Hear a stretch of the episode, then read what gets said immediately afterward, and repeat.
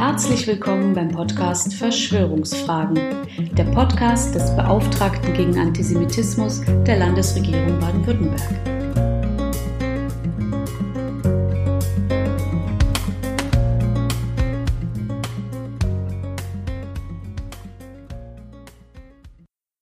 Herzlich willkommen zur fünften Folge des Podcasts Verschwörungsfragen. Schon in der ersten Folge hatte ich angekündigt, auch einmal über die Verschwörungsmythen des süddeutschen Sängers Xavier Naidoo zu berichten.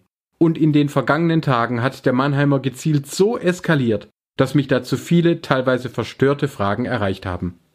Bereits 1998 zweifelte der Sänger während einer MTV-Live-Sendung die Legitimität der Bundestagswahlen an. 1999 erklärte er dem Musikexpress, er sei ein, Zitat, Rassist, aber ohne Ansehen der Hautfarbe. Dazu sagte er, bevor ich irgendwelchen Tieren oder Ausländern Gutes tue, agiere ich lieber für Mannheim. 2009 veröffentlichte er auf dem Album Alles kann besser werden bereits den Song Raus aus dem Reichstag, in dem er antisemitisch raunte, Baron Totschild gibt den Ton an. Im gleichen Album behauptete er zudem, die Terroranschläge des 11. September 2001 in New York sowie jene in London und Madrid seien von der CIA ausgeführt worden. 2010 zeigte er den damaligen Bundespräsidenten Horst Köhler wegen vermeintlichem Hochverrats an.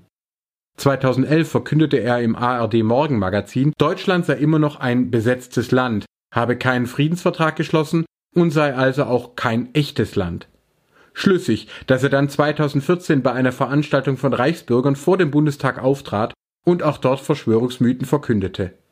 2017 drohte er dann in seinem Song Marionetten den vermeintlichen Puppenspielern bereits Gewalt durch den wütenden Bauer mit der Forke an.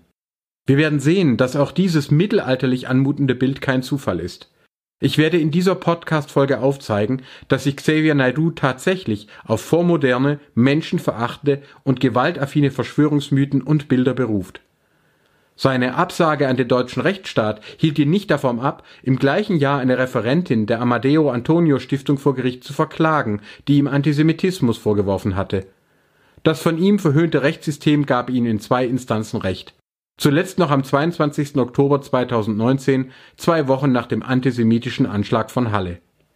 Als Bürgerinnen und Bürger gegen die Nominierung Naidus als Vertreter Deutschlands für den European Song Contest protestierten, solidarisierten sich Künstlerinnen und Künstler unter anderem mit einer großen Zeitungsanzeige mit ihm.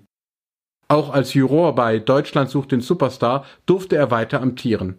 Vor wenigen Tagen begann Naidu dann, mit Videos weiter zu eskalieren und auch seine bisherigen Unterstützer wie RTL zu verhöhnen.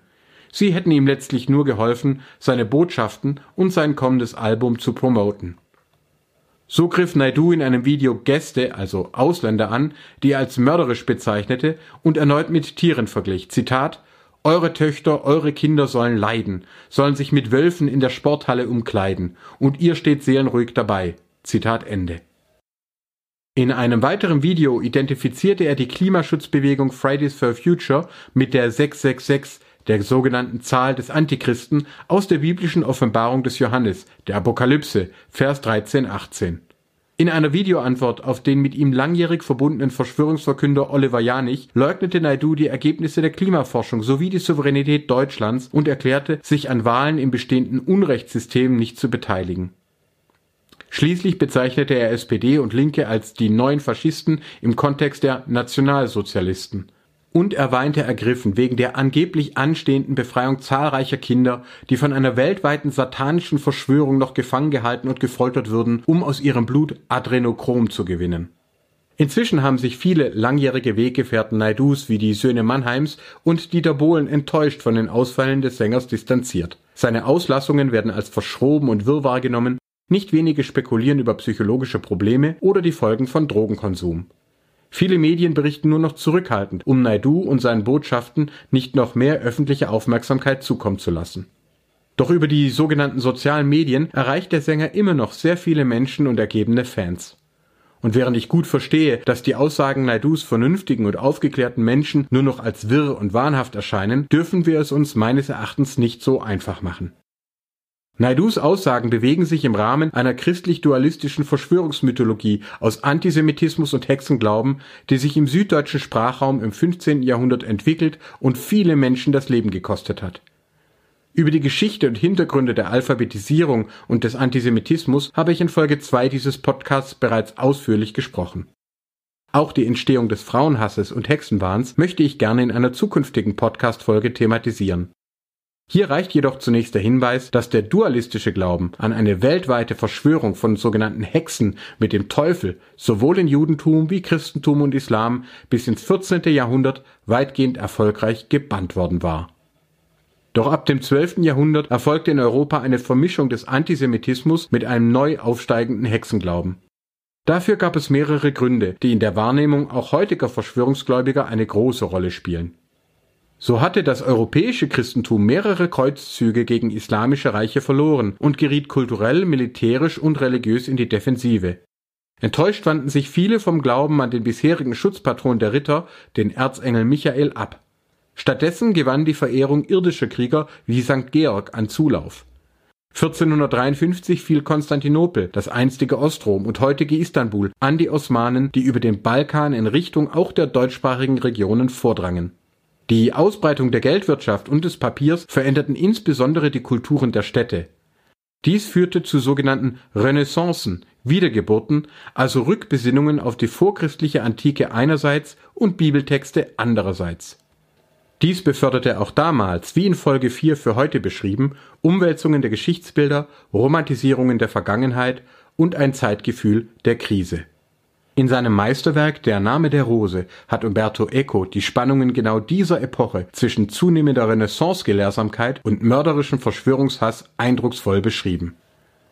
Naidus Zerrbild von vermeintlich verschwörerischen, glaubensabtrünnigen Bildungseliten einerseits und mit der Forke wütenden Bauern andererseits findet hier seinen historischen Halt Hinzu kamen Ausbrüche von Pesterregern und starke klimatische Schwankungen, die ab dem 15. Jahrhundert regional zu Ernteausfällen und Hungersnöten führten. Da es damals noch kaum wissenschaftliche Erklärungen gab, wurden diese Ereignisse als Folge teuflischer Verschwörungen gedeutet. Beschuldigt dafür, verfolgt und ermordet wurden Jüdinnen und Juden wegen vermeintlicher Brunnenvergiftung, sowie Katharer, Ketzer und Waldenserinnen, bei denen auch Frauen predigen durften damit einher ging das Wiederaufleben des Glaubens an eine weltweite Verschwörung von Juden und ketzerischen Hexen mit Dämonen. Die Verschwörungsverkünder verknüpften all diese Ereignisse mit der Apokalyptik, vor allem mit dem biblischen Buch der Johannesoffenbarung. Jetzt wüte noch der Teufel, bald aber werde der Retter kommen. Bis dahin gelte es, so erbittert und auch gewalttätig wie möglich gegen Juden, Ketzer und Hexen vorzugehen. Regional besonders früh und stark entfaltete sich diese verschwörungsgläubige, antisemitische und frauenfeindliche Variante des Christentums im süddeutschen Sprachraum. Dass heute auch Xavier Naidu sowohl Politikerinnen wie auch Wissenschaftlern und jungen Klimaaktivisten über die Johannesoffenbarung vorwirft, Teil einer angeblich mächtigen teuflischen Verschwörung zu sein, passt leider auch genau in dieses Bild. Für die damalige Zeit vermerkte Helmut Fiedler schon alleine für die Bodenseeregion eine ganze Welle des antisemitischen Hasses. 1294 wurden Jüdinnen und Juden in Bern nach einem Ritualmordvorwurf ermordet. 1322 konnte ein Pogrom gegen die Juden in Engen wegen des gleichen Vorwurfs durch die österreichischen Herzöge gerade noch verhindert werden doch 1333 wurde die jüdische Gemeinde in Überlingen mit mehreren hundert Mitgliedern in ihrer Synagoge von einem brandschatzenden Mob ausgelöscht. Die Stadt dafür später noch vom Kaiser bestraft. An das vermeintlich von Juden ermordete Kind, dem bald trotz kirchlicher Nichtanerkennung eine Wallfahrtskapelle errichtet wurde, erinnert bis heute die Überlinger Ulrichstraße Wegen angeblicher Brunnenvergiftung wurden 1349 Jüdinnen und Juden in Ravensburg, Buchhorn, Feldkirch, Schaffhausen, der Thurgau, St. Gallen und Konstanz niedergemacht. Einige hundert wurden im September des Jahres nach monatelanger Schutzhaft von den Fürsten an die hasserfüllte Bevölkerung ausgeliefert und dann ermordet. Dies widerspricht auch Erklärungen, die damaligen Pogrome seien spontan oder im Affekt wegen der Pest ausgebrochen – der Vorwurf gegen die Fürsten, sich mit vermeintlichen Verschwörern gemein zu machen, konnte über Monate aufrechterhalten werden. Naidus Gewaltankündigungen gegen die vermeintlichen Puppenspieler bekommen auch hier eine beklemmende Note. 1401 wurden weitere jüdische Gemeinden wegen Ritualmordvorwürfen vernichtet. 1429 dann Lindau und wieder Überlingen und Ravensburg. Und es sollte noch schlimmer kommen. Aus dem antisemitischen Verschwörungsvorwurf der Hostienschändung, mit dem der im Abendmahl symbolisierte Leib Christi für dunkle Magie missbraucht worden sei, sowie aus dem Wegschieben der eigenen Morde und Pogrome entstand der Mythos der magischen Hexensalbe. In Werken wie dem Nürnberger Formicarius von 1430 wurde vor allem Frauen vorgeworfen, gemeinsam mit Juden und Teufeln den Hexensabbat zu begehen und aus ermordeten christlichen Kindern eine teuflische mächtige Salbe herzustellen. Die Ermordeten wurden damit nachträglich zu Bedrohungen umgedeutet, die Pogrome und Morde zu vermeintlicher Selbstverteidigung. Mit der Hexensalbe haben wir die Vorläufer des heute auch von Naidu verkündeten Adrenochrom Verschwörungsmythos. Beschuldigte Frauen, aber auch ganze Familien wurden unter dem Vorwurf der teuflisch rituellen Kindesmisshandlung eingesperrt, beschuldigt und verbrannt. Auch heute lesen sich die stolzen Schilderungen der Verfolger schwer erträglich, nach der zum Beispiel ein Ehemann unter der Folter schließlich die Herstellung der magischen Salbe gestand, wogegen seine Frau auch noch bei ihrer Verbrennung auf ihrer Unschuld beharrt hätte. Um die vermeintlich niedere, mit Tieren und Dämonen verbundene Macht von Hexen und Gestaltwandlern wie Werwölfen zu brechen, kam es zu heftigeren und sexualisierten Folterempfehlungen wie der gewalttätigen Rasur aller Körperhaare Beschuldigter durch Scharfrichter Naidus rassistische Migrant-Wolf-Kinderverschlingerzeilen stehen nicht im historischen Nichts. Mit der Einführung des Buchdrucks ab 1450 eskalierte der Antisemitismus und Hexenwahn noch einmal. Eine bedeutende Rolle spielte dabei der spätere Inquisitor Heinrich Kramer, sozusagen der Inbegriff des menschenverachtenden und mörderischen Trolls in den damals neuen Medien nach eigenen Angaben beteiligte sich der 1430 im Elsass geborene Dominikaner schon 1458 an der Hinrichtung eines Waldenserbischofs. Wegen Beleidigung des Kaisers erlitt er eine Gefängnisstrafe, war außerdem in verschiedene Rechtsstreitigkeiten wegen Diebstahl und Betrugs verwickelt und überwarf sich mit zahlreichen vernünftigeren Menschen wie seinem Ordensoberen. Doch im antisemitischen Ritualmordprozess um das angeblich von Juden ermordete Kind Simon von Trient gelang ihm der Karrieredurchbruch. Ein päpstlicher Kommissar und Bischof hatte den Abbruch des Prozesses gegen die unschuldigen Jüdinnen und Juden gefordert. Doch Kramer sammelte Verschwörungserzählungen und Foltergeständnisse angeblicher Ritualmorde aus anderen Städten und nahm an der Hinrichtung der Beschuldigten 1476 teil. Simon von Trient wurde zu einem katholischen Märtyrer erhoben und später heilig gesprochen. Die antisemitische Ritualmordlegende jahrhundertelang Teil der kirchlichen Lehre. Kramer aber stieg zum päpstlichen Inquisitor auf. Nun ging er vor allem gegen Frauen vor und beschuldigte eine Gruppe von Augsburger Christinnen, weil diese zu oft das Abendmahl begingen, der Hexerei. Die vom Juden zum Christentum übergetretene Innsbruckerin Ennel Notterin bezeichnete er gar als Lehrmeisterin der Tiroler Hexen. Stolz verkündete er die Verbrennung von 48 Frauen innerhalb von vier Jahren in der Diözese Konstanz. Als Kramer jedoch 1485 in Innsbruck sieben Frauen verhaften ließ, erlitt er gegen den dortigen Bischof Georg Golser ein Debakel. Die Anwälte des Bischofs unterbrachen den Prozess und zerpflückten die Anklage, auch weil der Inquisitor die Frauen nach sexuellen Details befragt hatte. Der Bischof selbst erklärte den Inquisitor in einem Brief für geistesgestört und ordnete an, ihn aus der Diözese zu werfen doch der fanatische Kramer erinnerte sich in seinen vermeintlichen Erfolg im antisemitischen Prozess um Simon von Trient und erstellte eine noch umfangreichere Materialsammlung. Nach dem Vorbild des antisemitischen Frankfurter Malleus Judeorum Judenhammer von 1420 veröffentlichte Kramer 1486 den Malleus Maleficarum, den Hexenhammer Einführung schilderte er dabei mit Berufung auf eine päpstliche Bulle, ein gefälschtes Gutachten der Universität Köln und die biblische Offenbarung des Johannes, dass sich das Aufbäumen der teuflischen Verschwörer gegen die baldige Wiederkunft des Erlösers richtete und also mit Gewalt niedergeschlagen werden müsse. Auch in dieser Frage steht Naidu in einer direkten Traditionslinie der System- und Menschenverachtung Wer im 21. Jahrhundert engagierte Umweltschützerinnen wie Greta Thunberg und Luisa Neubauer verschwörungsgläubig mit der Zahl des Antichristen und dem Vorwurf des Satansbundes verknüpft, ist nicht mehr Künstler, sondern Hater. Kramer starb weitgehend unbeachtet 1505 in Böhmen. Doch sein wahnhaftes Verschwörungswerk voller antisemitischer und frauenfeindlicher Beschuldigungen sowie obszöner Gewaltdarstellungen vor allem gegen Kinder wirkte weiter Es blieb bis ins 17. Jahrhundert mit rund 30 Auflagen das führende Werk des Hexenwahns, dem europaweit Zehntausende Unschuldige zum Opfer fielen. Was Deutschland schon bei der katastrophalen Echoverleihung an Kollega und Farid Bang sowie bei Thilo Sarrazin und Xavier Nadu wieder lernen musste, gilt schon seit dem Inquisitor Kramer. Verkaufserfolge alleine verbürgen noch keine Qualität. Menschenverachtung und Verschwörungsgeschwurbel werden seit Jahrhunderten stark nachgefragt. Ein Teil der Nachfrage zum Hexenhammer ging dabei auch auf einen Effekt zurück, den wir unter heutigen digitalen Verschwörungsgläubigen wieder sehen. Wer selbst ein gestörtes Verhältnis zu seiner Sexualität sowie Gewaltfantasien hat, konnte diese nun abspalten, auf vermeintliche Verschwörerinnen projizieren und sich dann stundenlang an den entsprechenden Schilderungen und Darstellungen erregen. Dies erklärt, warum antisemitische, rassistische und sexistische Gruppen auch heute wieder so häufig mit den widerlichsten Vorwürfen, Bildern und Fälschungen für sich werben. Selbstverständlich versuchten die Nationalsozialisten im 20. Jahrhundert auch die antisemitischen Hexenverfolgungen wiederum einer jüdischen Weltverschwörung anzuhängen. Der Reichsführer SS Heinrich Himmler ordnete dazu unter anderem die Anlage einer riesigen Hexenkartothek an.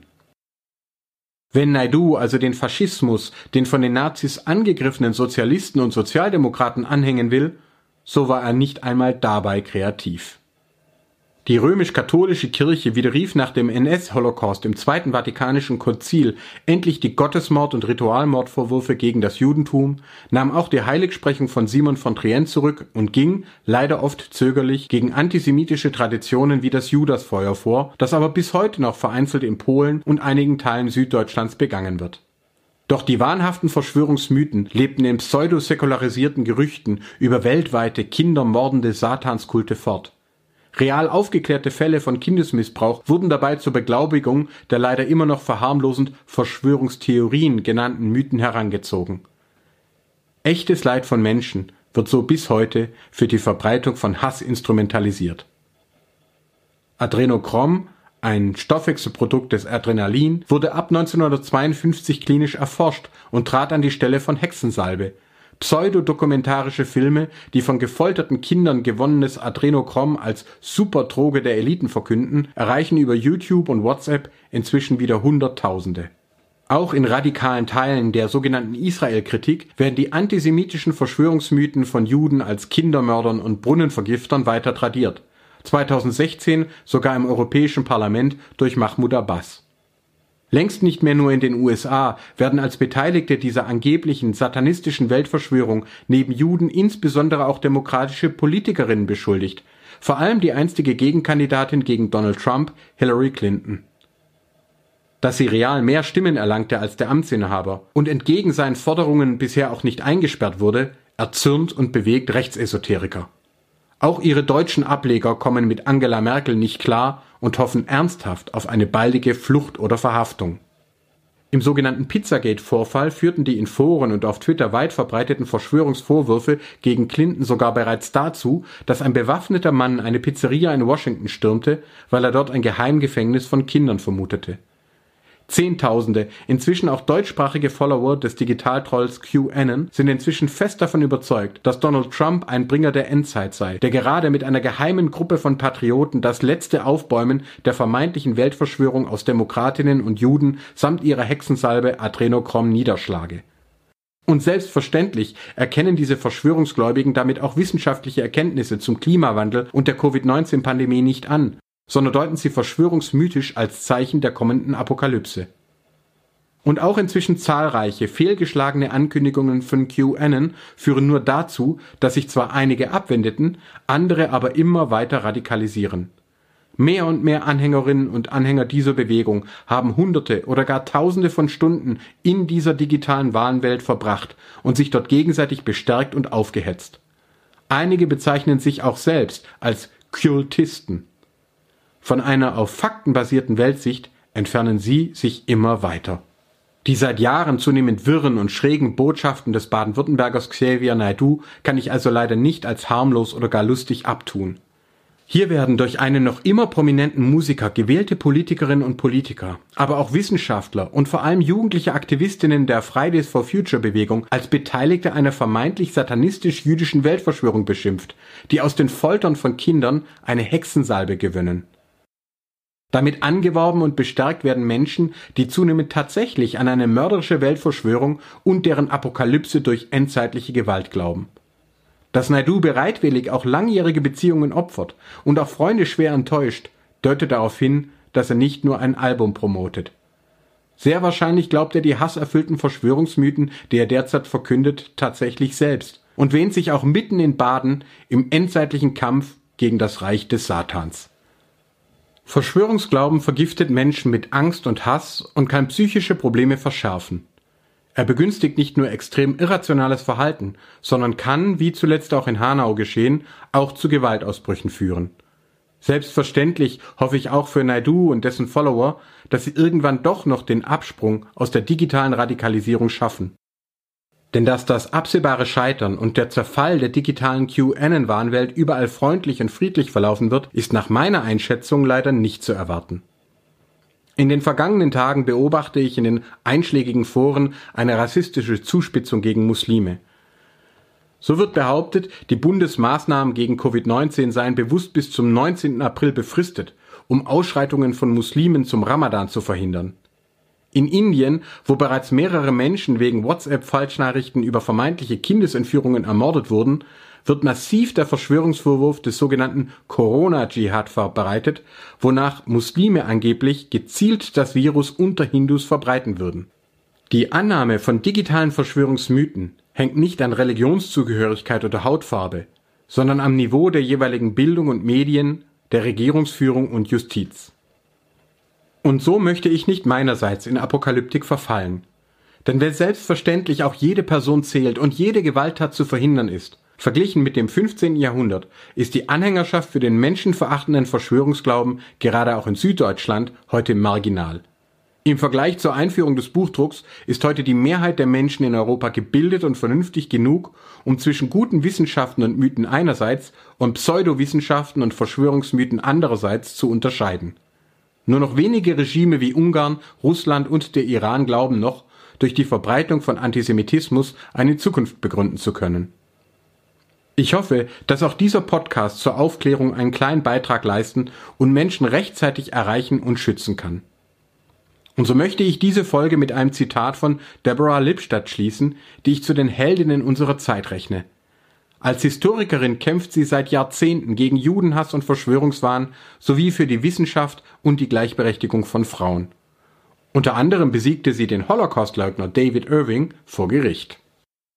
Ihr Buch Der neue Antisemitismus gegen den digital wiederbefeuerten Hass schloss Deborah Lipstadt daher mit einem optimistischen Appell an ihre symbolische, nicht-jüdische Studentin Abigail. Zitat Ihnen und all Ihren Kommilitonen die zu unterrichten ich das Glück hatte und deren Fragen mich dazu inspiriert haben, das Thema aus vielen verschiedenen Perspektiven zu betrachten, sage ich mit den Worten aus der Tora, seid getrost und unverzagt. Hören Sie niemals auf, den guten Kampf zu kämpfen, auch wenn Sie sich freuen, Sie selbst zu sein.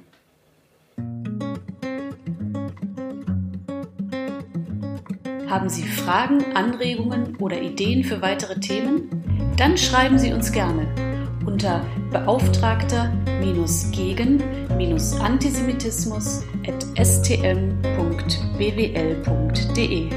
Bis zum nächsten Mal.